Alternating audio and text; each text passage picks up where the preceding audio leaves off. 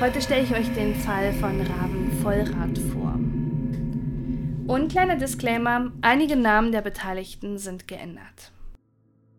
Es ist Heiligabend 2005 im thüringischen Ilmenau. Eigentlich wäre die Familie Vollrad an diesem Tag in Weihnachtsstimmung, aber sie haben ein ungutes Gefühl.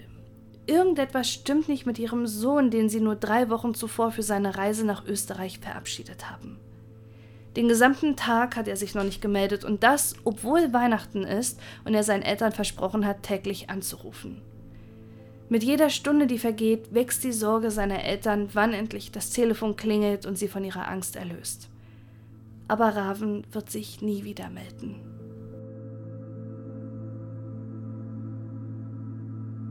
Marion und ihr Mann Günther sind stolz auf ihren Sohn. Raven wagt endlich etwas. Er will raus aus dem thüringischen Ilmenau und den Strudel der Arbeitslosigkeit entfliehen. Der 25-Jährige will nach Österreich, um dort in Tirol als Saisonarbeiter Geld zu verdienen. Sein Freund Mario hat ihm erzählt, dass er über den Winter an einem Skilift gejobbt hat. Auch wenn es nur ein 1-Euro-Job ist, ist es leicht verdientes Geld. Kosten und Logis sind kostenlos, das verdiente Geld können sie sparen, die Arbeit macht Spaß und sie erleben mal etwas. Raven ist begeistert von diesem Vorschlag und auch seine Eltern unterstützen ihren Sohn in seinem Vorhaben, als er ihn im Herbst 2005 eröffnet, dass er den Winter im schneebedeckten Tirol verbringen wird. Trotzdem fällt ihm der Abschied am 2. Dezember schwer, als Raven in seinen blauen Corsa steigt. Im Gepäck hat er einen Nikolausstrumpf und sein Weihnachtsgeschenk, das hat seine Mutter ihm mitgegeben, damit sie ihrem Sohn aus der Ferne eine Überraschung machen kann. Raven und seine Eltern telefonieren täglich und erfahren von der ersten Enttäuschung, die ihr Sohn in Tirol machen muss. Nur Mario hat die Anstellung beim Skilift in Zöblen bekommen. Geplatzt ist der Traum vom gemeinsamen Abenteuer. Doch Raven lässt sich nicht entmutigen. Er findet dafür im 130 Kilometer entfernten Hochsölden einen Job als Hausmeister im Sonnenhotel. 1200 Euro verdient er, die er zurücklegen will. Am 22. Dezember telefoniert Raven gegen 17 Uhr mit seinen Eltern. Marion und Günther wissen nicht, dass es das letzte Mal sein wird, dass sie ihren geliebten Sohn sprechen werden. Wieder erwarten ist Raven nicht bei der Arbeit im Sonnenhotel, sondern in Zöblen bei seinem Freund Mario. Raven hat frei und ist zusammen mit seinem Freund Snowboard fahren. Günther Vollrath macht sich Sorgen, ob Raven den Hausmeisterjob ernst nimmt. Hat er wirklich frei oder will sich der 25-Jährige nur einen spaßigen Tag mit seinem Freund gönnen? Und noch viel mehr hat er aber Angst, wie Raven wieder ins Hotel kommt, denn es ist bereits 17 Uhr und er muss noch 130 Kilometer durch die dunklen, vereisten Straßen nach Höchstsolden kommen. Die Sorge seines Vaters tut er ab und legt auf. Für immer. Am nächsten Tag versucht Marion Vollrath ihren Sohn zu erreichen. Immer wieder wählt sie seine Handynummer, aber er geht nicht dran. Besorgt ruft sie deshalb im Sonnenhotel in Hochsölden an, aber dort kann man sie auch nicht beruhigen. Raven arbeitet gar nicht mehr im Hotel. Zwei Tage zuvor hatte die Chefin ihn gebeten, schneller zu arbeiten. Es gab einen Streit, aber Raven ist in sein Zimmer gestürmt, hat seine Sachen genommen und ist gefahren. Und seitdem hat auch sie nichts mehr vom 25-Jährigen gehört. Der Tag vergeht, ohne dass sich Raven bei seiner Familie meldet. Der nächste Tag ist Heiligabend. Ein Tag, an dem er sich doch melden muss, denken seine Eltern, aber sie hoffen vergebens. Es vergeht der erste Weihnachtsfeiertag und schließlich auch der zweite, ohne dass sich Raven bei ihnen meldet. Sie ahnen, dass etwas nicht stimmen kann. Selbst wenn es Raven unangenehm sein sollte, dass er seinen Job in Österreich verloren hat, ist das doch kein Grund, sich nicht an Weihnachten bei seiner besorgten Familie zu melden. Am 26. Dezember 2005 gehen Marion und Günther Vollrath zur Polizei in der Hoffnung, dass diese ihnen weiterhelfen kann, aber schnell macht sich Ernüchterung breit. Die Polizei weigert sich, eine Vermisstenanzeige aufzunehmen. Raven ist schließlich volljährig, könne sich aufhalten, wo er will und bei seinen Eltern melden, wann er will. Dass jemand mal drei Tage nicht an sein Handy geht, sei schließlich kein Grund zur Sorge. Ravens Eltern sind fassungslos. Sie können nicht verstehen, warum ihnen niemand bei der Polizei glaubt, dass es völlig ungewöhnlich ist, dass Raven den Kontakt abgebrochen hat. Einen Tag später versuchen sie es bei der Polizei in Österreich und lassen das Auto des 25-Jährigen suchen. Nach nur kurzer Zeit haben sie den Wagen gefunden. Er steht unverschlossen an einem Skilift in Zöblen und von Raven fehlt hingegen aber jede Spur. Als sie das Auto von Raven begutachten, fällt seinen Eltern auf, dass etwas nicht stimmen kann. Es herrscht Chaos. Dabei hat der 25-Jährige viel Zeit damit verbracht, sein Auto zu pflegen. Im Inneren liegen seine Kleidungsstücke verstreut, eine einzelne Socke, eine Zeitung datiert auf den 23. Dezember, das durchwühlte Weihnachtsgeschenk sowie sein Handy und Portemonnaie. Mit allen wichtigen Dokumenten. Seine Klappmatratze ist hingegen verschwunden. Marion und Günther fahren daraufhin sofort los nach Tirol, in die Ungewissheit auf der Spur nach ihrem verschwundenen Sohn. Und auch in Österreich treffen Ravens Eltern auf wenig Hilfe der Polizei. Vor Ort sagt man ihnen, dass Raven sicher schwarz auf einer Berghütte arbeiten würde, und nach Silvester würde er sich schon wieder bei seinen Eltern melden. Aber wie soll Raven ohne Ausweis, Kleidung oder EC-Karte auf einer Berghütte arbeiten? Wieso sollte er dafür sein Auto nicht abgeschlossen zurücklassen? Dass Raven Opfer eines Unfalls oder gar eines Verbrechens sein könnte, glaubt die Polizei nicht. Und wenn doch, wäre er jetzt eh schon tot, müssen seine Eltern von den Mitarbeitenden hören. Aber sie wollen sich damit nicht zufrieden geben. Sie fahren zum Skilift in Zöblen, wo Ravens Freund Mario arbeitet und von wo aus er seine Eltern das letzte Mal angerufen hatte. Der Chef erzählt ihnen, dass Raven am 22. Dezember noch einmal bei ihm angefragt hat, ob er nicht doch beim Skilift zusammen mit seinem Freund Mario arbeiten könne. Er hat Raven schließlich doch eingestellt. Der Diensteintritt sollte der 24. Dezember sein, aber Raven ist nie erschienen. Und auch in der daneben gelegenen Gaststätte kann sich der Besitzer an Raven erinnern, der am 22. Dezember bei seinem Freund Mario und dessen Mutter, die ebenfalls in Tirol als Saisonkraft arbeitet, übernachtet. In der Nacht vor Heiligabend hat er Lärm gehört. Ein lauter Streit, der scheinbar zwischen Raven, Mario und dessen Mutter Birgit ausgetragen wurde. Gegen 5 Uhr in der Früh hat er gehört, wie eines der Autos weggefahren ist. Was ist also in der Nacht vor Weihnachten passiert? Haben sich Mario und Raven wirklich gestritten? Ein Streit, der scheinbar so heftig gewesen sein muss, dass Raven plötzlich untergetaucht ist? In Zöblen können Marion und Günther Vollrad schließlich auch Mario ausfindig machen. Er muss doch wissen, wo Raven ist und warum er sich bei seinen Eltern nicht mehr meldet. Aber Mario kann den Eltern auch nicht weiterhelfen. Er habe in der Nacht vor Heiligabend gehört, dass Raven seine Sachen gepackt hat und gegen 5 Uhr losgefahren sei. Doch wie soll er die Unterkunft ohne Auto verlassen haben? Das Auto stand schließlich die gesamte Zeit auf dem Parkplatz. Mario sagt, dass ihn das auch gewundert habe, aber Raven hätte angeblich eine junge Frau kennengelernt, mit der er sich an Heiligabend treffen wollte. Sie hätte ihn vermutlich mit dem Auto abgeholt und er ist sich sicher, dass Raven schon wieder auftauchen würde. Es sind Worte, die Marion und Günther Vollrath in den kommenden Tagen oft hören. In der Tiroler Tourismushochburg würde doch niemand einfach so verschwinden oder gar einem Verbrechen zum Opfer fallen. Während die Menschen um sie herum Silvester feiern, merken die verzweifelten Eltern, dass sie unerwünscht sind. Weder die Polizei noch die Ortsansässigen wollen sich den bohrenden Fragen der Vollrat stellen. Am 2. Januar müssen sie Österreich wieder verlassen. Sie lassen das Auto ihres Sohnes in Zöblen stehen, damit er wieder nach Hause kann, sollte er wirklich über Silvester woanders gearbeitet haben. Sie lassen einen Zettel an der Windschutzscheibe, damit er weiß, dass seine Eltern ihn vermissen. Auf dem Zettel steht: Wir suchen dich. Wir sind stolz auf das, was du geschaffen hast. Zurück in Thüringen wächst die Sorge um ihren Sohn nur noch weiter. Raven bleibt verschwunden und dafür häufen sich seltsame Telefonanrufe bei seinen Eltern.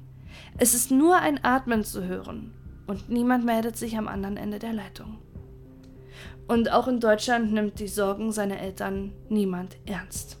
Mehrfach bitten sie die Polizei endlich nach ihrem Sohn zu suchen. Stattdessen wird ihnen gesagt, dass es nichts Ungewöhnliches sei, dass ein Hartz-IV-Empfänger sich selbst das Leben genommen hat. Als eines Tages die Polizei vor ihrer Tür steht, hoffen die Vollrats, dass nun endlich die Ermittlungen beginnen. Aber stattdessen wird Ravens Zimmer nach möglichen Drogen abgesucht. Dem 25-Jährigen sucht hingegen niemand. Mehrere Monate sind mittlerweile vergangen, als es Günter Vollrath nicht mehr aushält. Er steigt wieder in sein Auto und fährt nach Österreich, um das zu tun, was sowohl die deutschen als auch die österreichischen Behörden bislang versäumt haben. Er beginnt zu ermitteln.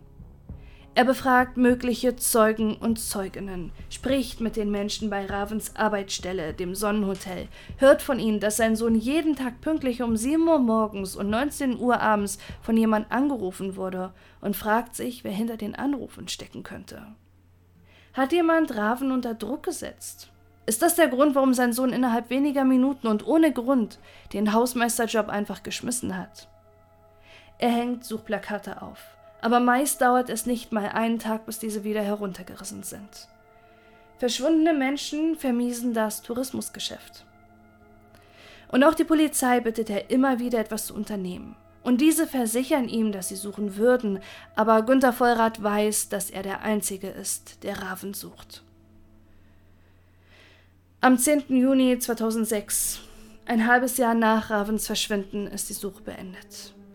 Im Tannheimer Tal in Zöblen wird eine unbekannte männliche Leiche zusammen mit einer Klappmatratze gefunden. DNA-Tests bestätigen, dass es sich um den 25-jährigen Raven Vollrath handelt. Aufgrund der Verwesung und des Tierfraß kann bei der Obduktion keine genaue Todesursache bestimmt werden. Und nachdem Ravens Kleidung fotografiert wurde, wird diese zum Verbrennen freigegeben. Erneut fahren seine Eltern nach Österreich. Sie wollen die Stelle sehen, wo ihr Sohn gefunden wurde. Im Gepäck haben sie ein Kreuz, was sie an der Stelle aufstellen wollen, und einen Verdacht, was wirklich passiert ist. Erneut scheint die ortsansässige Polizei Marion und Günter Vollrath gegenüber feindselig eingestellt zu sein. Sie verweigern den Eltern zunächst, die Fundstelle zu zeigen. Sie sollten schließlich froh sein, dass die Leiche ihres Sohnes überhaupt gefunden wurde. Erst als Günter Vollrath den Ermittlern droht, geben sie bei und führen die Eltern an die Brücke, unter der sie die Leiche sowie Ravens Matratze in einem ausgetrockneten Flussbett gefunden haben. Aber wie soll Raven zu Fuß, barfuß, mit nur einer Socke, im Schneegestöber mit seiner Matratze dorthin gelangt sein? Und wieso? Für seine Eltern ist mit dem Moment, an dem sie die Fundstelle sehen, klar, was sie schon lange vermuten. Ravens Körper wurde dort abgelegt. Die Polizei hingegen hält das für unmöglich. Sie sehen zu viele Krimis, sagt einer der Ermittlerinnen zu den Vollrats. Im September 2006 schließt die österreichische Polizei die Akte Raven Vollrath. Dazu schreiben sie: Nach hierortiger Erfahrung ist es am wahrscheinlichsten, dass Raven Vollrath, warum auch immer, die Unterkunft in Zöblen in den frühen Morgenstunden des 24.12.2005 verlassen hatte. Vermutlich, weil er irgendwo schlafen wollte, nahm er auch die Matratze mit. Dann dürfte er zu Fuß auf der Bundesstraße in Richtung Deutschland gegangen sein. Die von der Unterkunft ca. 2,4 Kilometer entfernte Brücke ist zu Fuß gut erreichbar. Dort dürfte er, um vor Wind und Kälte geschützt zu sein, unter der Brücke im Bachbett Unterschlupf gesucht haben. Unter Beeinträchtigung von Alkohol und Kälte dürfte Ravenvollrad vermutlich erfroren sein. In der Nacht zum 24.12.2005 um 1 Uhr hatte es bei dem rund 200 Meter tiefer liegenden, nächstgelegenen Messpunkt in Oberstdorf minus 6,0 Grad Celsius und um 7 Uhr minus 6,4 Grad Celsius. Die Schneehöhe dürfte an die 50 Zentimeter betragen. Für die These spricht auch die abgelegte Kleidung, ein Phänomen, das sich Leute erfahrungsgemäß vor Eintritt des Erfrierungstodes wegen eines vermeintlichen Hitzegefühls entkleiden. Ravens Eltern haben indes schon weitere Ermittlungen begonnen, auch wenn sie merken, dass die Menschen in Zöblen ihnen und ihren Fragen immer feindseliger eingestellt sind. Sie können ein Gemeindemitglied ausfindig machen, das eine interessante Beobachtung am Morgen des 24. Dezember gemacht hatte. Ravens Auto wurde erst im Laufe des Tages auf dem Parkplatz des Skilifts gestellt. Bis zum Morgen des 24. Dezember stand es vor einem Gasthaus. Das bedeutet, dass jemand nach Ravens Verschwinden das Auto bewegt haben muss. Aber wer? Und auch die Wirtin des Gasthauses befragen sie, die allerdings wenig Interesse an den Fragen der verzweifelten Eltern hat. Alles, was sie ihnen sagen kann, sei, dass das Auto, solange Raven gelebt hatte, vor ihrem Gasthaus stand. Doch woher will sie wissen, wie lange Raven gelebt hat? Fast ein Jahr ist mittlerweile vergangen, als Marion und Günther Vollrath über die Medien einen Prozess verfolgen. Eine Frau wurde von einem Stalker ermordet und ihr Vater und dessen Anwalt Christoph Rühlmann kämpfen seitdem für eine gerechte Strafe ihres Mörders. Und an einem dieser Prozesstage fahren auch Ravens Eltern ins Gericht. Sie haben ein Schild dabei, das ihren Sohn zeigt und auf das sie geschrieben haben, was geschah mit Raven Vollrath. Und damit haben sie Erfolg. Christoph Rühlmann wird auf sie aufmerksam. Als er von den Eltern hört, was passiert ist und die Akten zu Ravens Tod liest, ist er entsetzt über die fehlenden Ermittlungen. Er beantragt bei den deutschen und österreichischen Behörden weitere Ermittlungen vornehmen zu lassen und schreibt dazu Die Umstände des Verschwindens von Raven Vollrath muten insgesamt dubios an.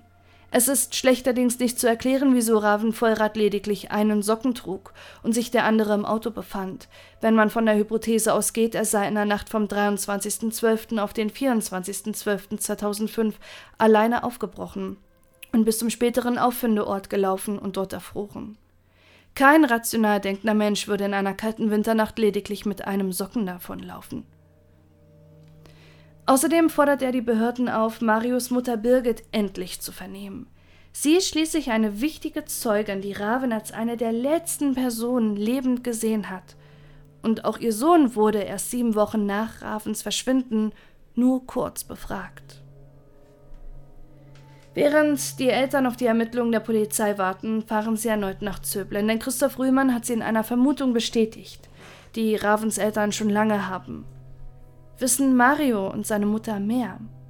Warum waren sie so desinteressiert, als Raven verschwand und beteiligten sie sich nicht an der Suche, obwohl Mario ein guter Freund ihres Sohnes war? In Zöblen machen sie einen Liftangestellten aus, der sowohl Raven als auch Mario kannte. Er erinnert sich, dass er den 25-Jährigen das letzte Mal am 22. Dezember gesehen hat. Er blockt die Frage der Eltern ab, wirkt nervös und verweist darauf, dass Mario ihren Sohn besser kenne als er. Sie spüren, dass er nicht die ganze Wahrheit sagt. Und auch mit dem Gerichtsmediziner sprechen sie in Österreich, fragen ihn, ob die Schnitte in Ravens Kleidung, die auf dem Foto erkennbar sind, nicht von einem Messer stammen könnten, was er vehement verneint. Ravens Eltern stoßen immer wieder auf eine Mauer des Schweigens. Ein Schweigen, das den Tourismus nicht gefährden soll, anstatt dass ein 25-jähriger Toter endlich Gerechtigkeit erfährt. Aber Marion und Günter Vollrath sind längst nicht mehr allein. Neben Rechtsanwalt Christoph Röhlmann, der Druck auf die Behörden macht, begleitet der ORF-Investigativjournalist Zoran Dobritsch die verzweifelten Eltern bei ihrer Suche nach der Wahrheit. Die Vollrats haben zahlreichen Fernsehsendern geschrieben. Zoran Dobritsch ist der Einzige, der den Eltern geantwortet hat und den der Fall seitdem nicht mehr loslässt. Er begleitet die Eltern mit der Kamera, wie sie versuchen, Antworten zu finden und die Mauer des Schweigens einzureißen, wie sie Plakate mit Zeugenanrufen anbringen und wie Ermittlungsbehörden und Gerichtsmediziner sich gegenseitig Ermittlungsfehler vorwerfen. Auf Basis der Recherche des Journalisten geschieht das, was Ravens Eltern nicht für möglich gehalten haben. Die deutschen Behörden stehen unter Druck und vernehmen im Februar 2008 schließlich Marius Mutter Birgit in Kempten, wo sie mittlerweile lebt. Sie bestreitet zu wissen, was sich in der Nacht zum Heiligabend 2005 in der Skihütte, in der sie zu dritt gelebt haben, ereignet hat. Warum Raven nur mit einer Socke und seiner Matratze unter dem Arm mitten in der Nacht das Zimmer verlassen haben sollte, sei ja auch nicht bekannt. Bis zum Zeitpunkt, an dem die Ermittler ihr mitteilen, dass sie nicht mehr an die Theorie glauben, dass Raven selbst zum späteren Fundort seiner Leiche gelaufen sein soll, bleibt Marius Mutter bei ihrer Version der Geschehnisse, bis sie schließlich einbricht und gesteht. Mario war es. Später wird das Gericht die letzten Stunden von Raven Vollrad rekonstruieren. Eine Nacht, die als feuchtfröhlicher Abend unter zwei Freunden begonnen hat und in der nur wenige Minuten später das Leben eines Menschen ausgelöscht ist.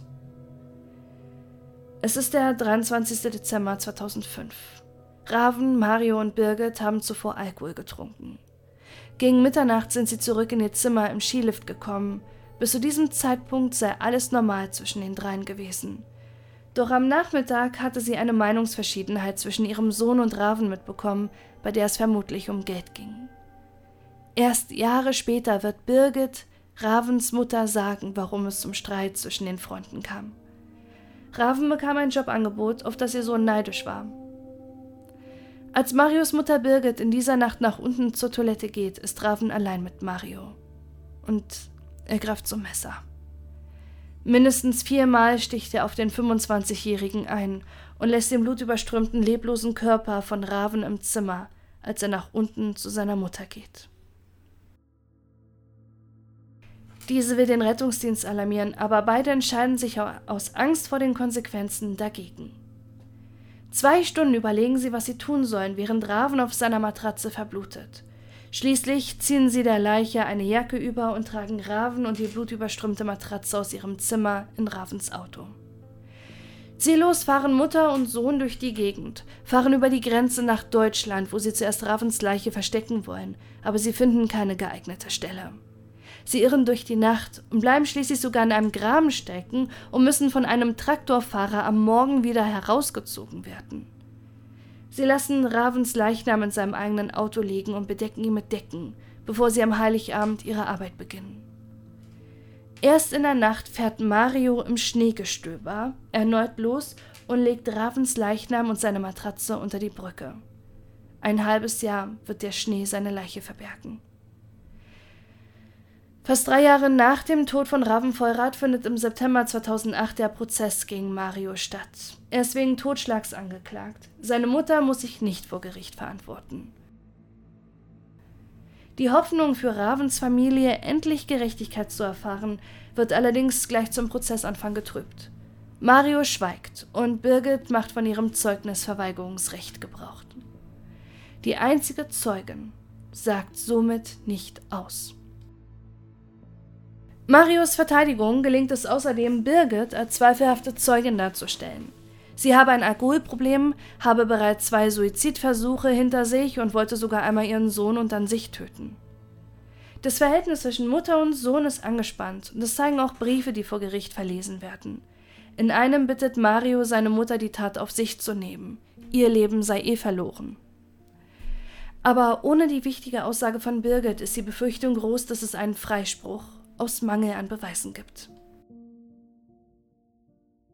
Dr. Mark Benecke hat für die Vollrats bereits Holzdielen aus dem Zimmer des Skilifts untersucht, aber die DNA war zu schwach, um ein DNA-Profil zu erstellen. Er rät Ravens Eltern nun, die Leiche ihres Sohnes exhumieren zu lassen, um einen Freispruch nicht zu riskieren. Schon allein auf dem Foto von Ravens Kleidung, das in der Gerichtsmedizin aufgenommen wurde, sind Stiche zu erkennen. Eine Computertomographie könnte mögliche Stichverletzungen an den Knochen doch noch aufdecken. Und bereits auf den ersten Blick wird in der Gerichtsmedizin klar, dass es fraglich ist, wie der österreichische Gerichtsmediziner ein Fremdverschulden ausschließen konnte. Am Brustbein und an mehreren Rippen sind geradlinige Knochenverletzungen festzustellen. Das Resultat von Stichverletzungen. Der österreichische Gerichtsmediziner, der als erstes Raven obduziert hat, weist sämtliche Fehleinschätzungen von sich. Die zerstochene Kleidung habe er nicht untersucht, sondern sollte von der Polizei untersucht worden sein, und die Stichverletzung an den Knochen habe er schlichtweg übersehen. Aber er steht nicht einmal zu seiner fehlerhaften Arbeit. Er entschuldigt sich nicht bei den Eltern von Raven und versucht sogar die zweite Obduktion anzuzweifeln. Diese zweite Obduktion bringt endlich das, was den Indizienprozess sichert. Der Beweis, dass Raven von Mario erstochen wurde, so wie es seine eigene Mutter ausgesagt hat. Im Dezember 2008 wird Mario zu sieben Jahren Haft wegen Totschlags verurteilt. Ein Urteil, auf das seine Eltern lange gewartet haben. Ein Urteil, das nur durch ihre eigenen Ermittlungen ihr Durchhaltevermögen und ihre Arbeit überhaupt gesprochen werden konnte. Denn hätten sie sich auf die Polizei verlassen, wäre der Mörder ihres Kindes nie gefasst worden. 2012 haben die Vollratsklage auf Schadensersatz gegen Österreich wegen Unterlassung von Ermittlungen und fehlerhafter Arbeit eingereicht.